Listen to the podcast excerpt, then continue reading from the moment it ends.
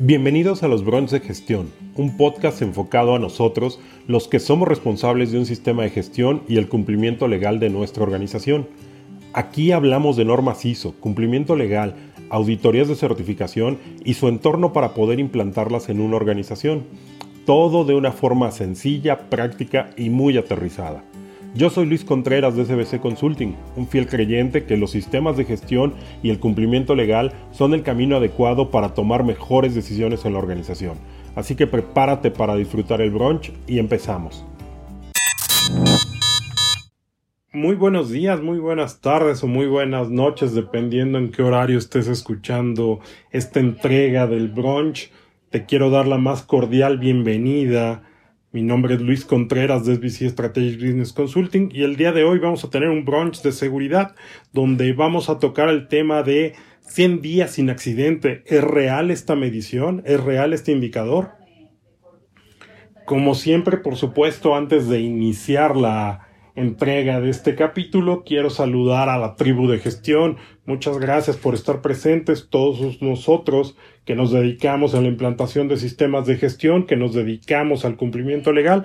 Al hablar de seguridad estamos hablando de ambas cosas, ¿no? Un sistema de gestión y estamos hablando de cumplimientos normativos. Y el tema que tenemos hoy es por demás interesante, esta medición de días sin accidentes.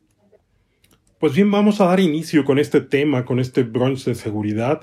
Y como siempre, pues vamos, vamos a iniciar con el panorama eh, antes de entrar en el tema. Un primer punto de los tres que vamos a tocar el día de hoy como panorama es que un sistema de gestión de la seguridad y salud en el trabajo pues maneja distintos indicadores de desempeño para la medición de las acciones que se implementan, esto con el fin de garantizar la seguridad y salud en el trabajo. Uno de estos indicadores y que es muy común dentro de las organizaciones que han implementado un sistema de seguridad y salud en el trabajo es el indicador del número de días sin accidentes ocurridos en la organización. Yo creo que ustedes lo han visto día a día o cuando van paseando por las ciudades, nos demos cuenta que a veces empresas grandes principalmente tienen un indicador, un contador de días que dicen N cantidad de días sin accidente y que lo van reflejando de una manera muy orgullosa en el cual vemos 100 días sin accidentes, 500 días sin accidentes, ¿no? 90 días sin accidentes y lo y lo reflejan de una manera con mucho orgullo, es decir, en esta organización tenemos una cultura en la cual se da por, da por da prioridad a lo que es la seguridad y salud del trabajador, lo cual de entrada pareciera que es un indicador adecuado, que pareciera que es un indicador que refleja el nivel cultural de la organización. ¿Pero es realmente cierto esto? Bueno, vamos a estarlo analizando. Un segundo tema del cual tenemos que hablar dentro de este concepto del panorama es qué es un accidente y vamos a hablar un poquito desde las definiciones que nos maneja la norma ISO 45000 dentro del entorno de un sistema de gestión de la seguridad y salud del trabajo.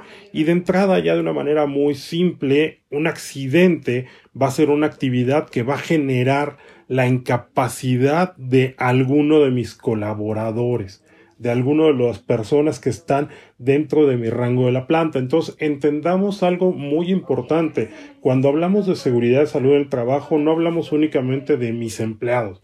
Hablamos de mis empleados, hablamos de mis proveedores, hablamos de la gente que está dentro de mi planta. Entonces, si tenemos un accidente que genere esa incapacidad, estamos hablando de ahí, de ese concepto de accidente. Un tercer tema que forma parte de este panorama del cual te quiero compartir antes de entrar al tema principal es el concepto del índice de riesgo en el trabajo. Como ustedes saben, al menos en nuestro país, en México, nosotros contamos con el Instituto Mexicano de Seguridad Social, el IMSS, este instituto se dedica, entre otras cosas, a verificar cuál es el riesgo de trabajo que existe en las empresas.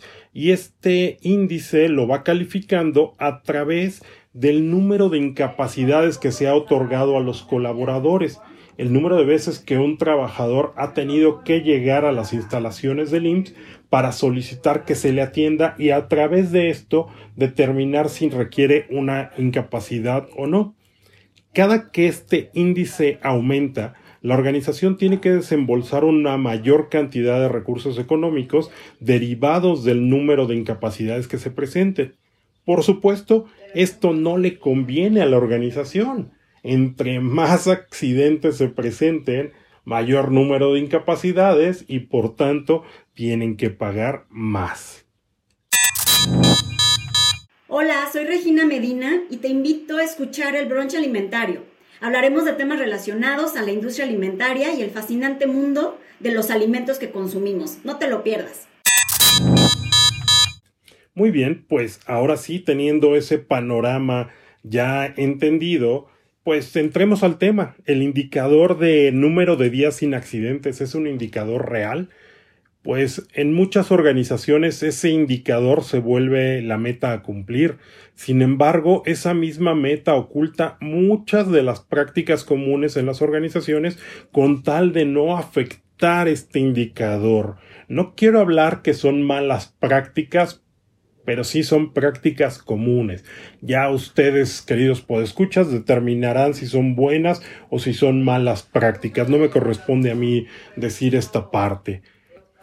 El indicador de días sin accidentes se torna un indicador simple para la alta dirección ya que refleja o es el resultado de las acciones de la empresa en materia de seguridad y salud en el trabajo. Entonces es muy simple para la alta dirección decir hemos tenido accidentes sí o no. Y sobre eso a ver cuántos días sin accidentes. Entonces para la alta dirección es mucho muy simple reducir toda la estrategia de seguridad y salud en el trabajo a este simple indicador. También dicho indicador se convierte en la bandera o el estandarte de la alta dirección para presumir el número de días sin accidentes en la organización. Pero entre más días sume dicho indicador, es más complicado que refleje la realidad de las organizaciones. Este estandarte, pues, de alguna forma, se forma, se empieza a generar como una estrategia perversa, dado que nadie quiere tumbarle el estandarte a la alta dirección, de, de repente no refleja la realidad de lo que está pasando. Es por eso que nos preguntamos, ¿es realmente el indicador de días sin accidente el indicador que debemos de cuidar? ¿Es realidad un, eh, un indicador de días sin accidente? Como hemos comentado previamente, este tipo de indicadores esconden realidades poco gratas en las organizaciones, por lo que tenemos que hablar de algunas de estas prácticas identificadas en las organizaciones que han desvirtuado el indicador de días sin accidentes. Antes de continuar con el tema, quiero compartirte un recurso que está disponible para todos, el curso de interpretación de la norma ISO 9001 en su versión 2015 On Demand donde conocerás, entre otras cosas, el contenido de la norma ISO 9001 explicado paso a paso, las herramientas y estrategias recomendadas para implantar un sistema de gestión de la calidad y los enfoques de la norma, el auditor y el consultor para fortalecer la implantación. Puedes acceder al curso en nuestra página web o haciendo clic en el primer enlace que te dejaremos en la descripción debajo del video.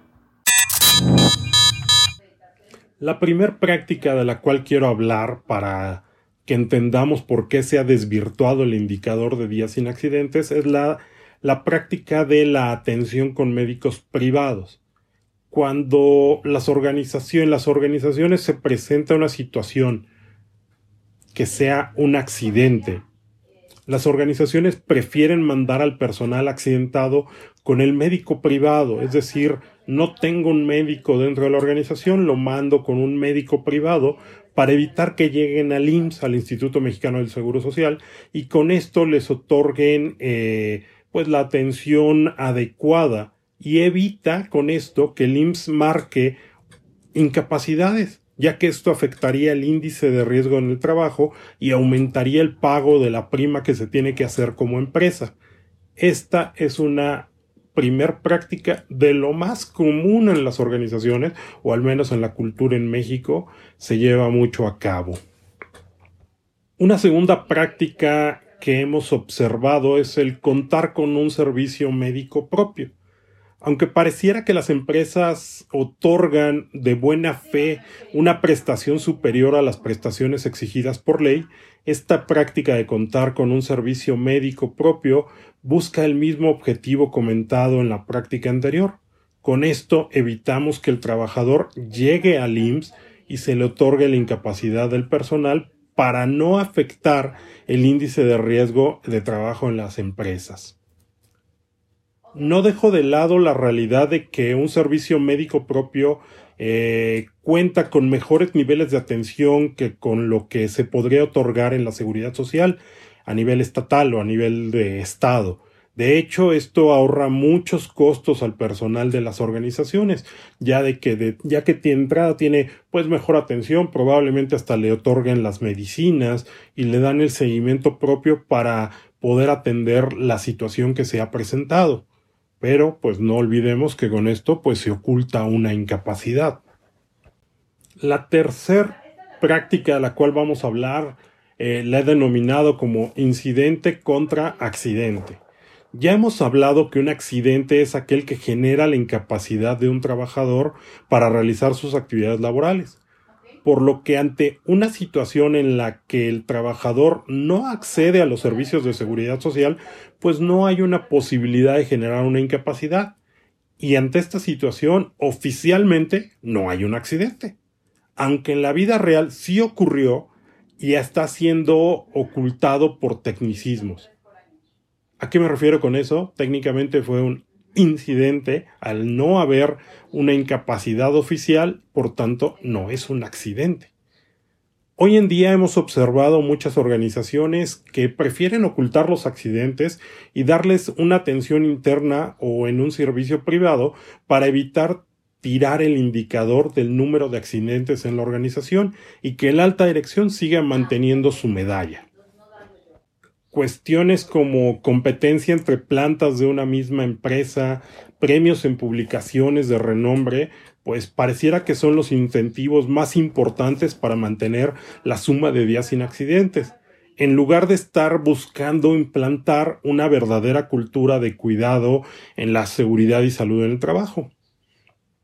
Es un tema digno de dedicarle mucho análisis, es un tema digno de dedicarle mucho más tiempo. Sin embargo, con esto yo quiero cerrar este brunch de seguridad, quiero cerrar esta entrega. Y para mí son muy importantes que me dejen tus comentarios de saber qué opinas sobre este tema, qué opinas sobre el actuar de las organizaciones y qué opinas sobre ese indicador de N número de días sin accidentes. Mi nombre es Luis Contreras de SBC Strategic Business Consulting y nos vemos en la siguiente entrega. Si te gustó el episodio, compártelo en redes, mándaselo a alguien por WhatsApp, compártelo en Instagram, donde tú quieras. Si crees que a alguien le puede servir, me vas a ayudar mucho compartiéndolo y al mismo tiempo le vas a ayudar a ellos. También sigue el brunch de gestión en Spotify o suscríbete a iTunes y si estás ahí, califícanos con 5 estrellas para que más gente nos encuentre. Puntos extras si nos dejas una reseña mencióname en Instagram o en Twitter con la lección que mejor te queda grabada de este brunch de gestión. Eso es todo por hoy. Yo soy Luis Contreras y espero que haya sido un gran brunch de gestión para ti.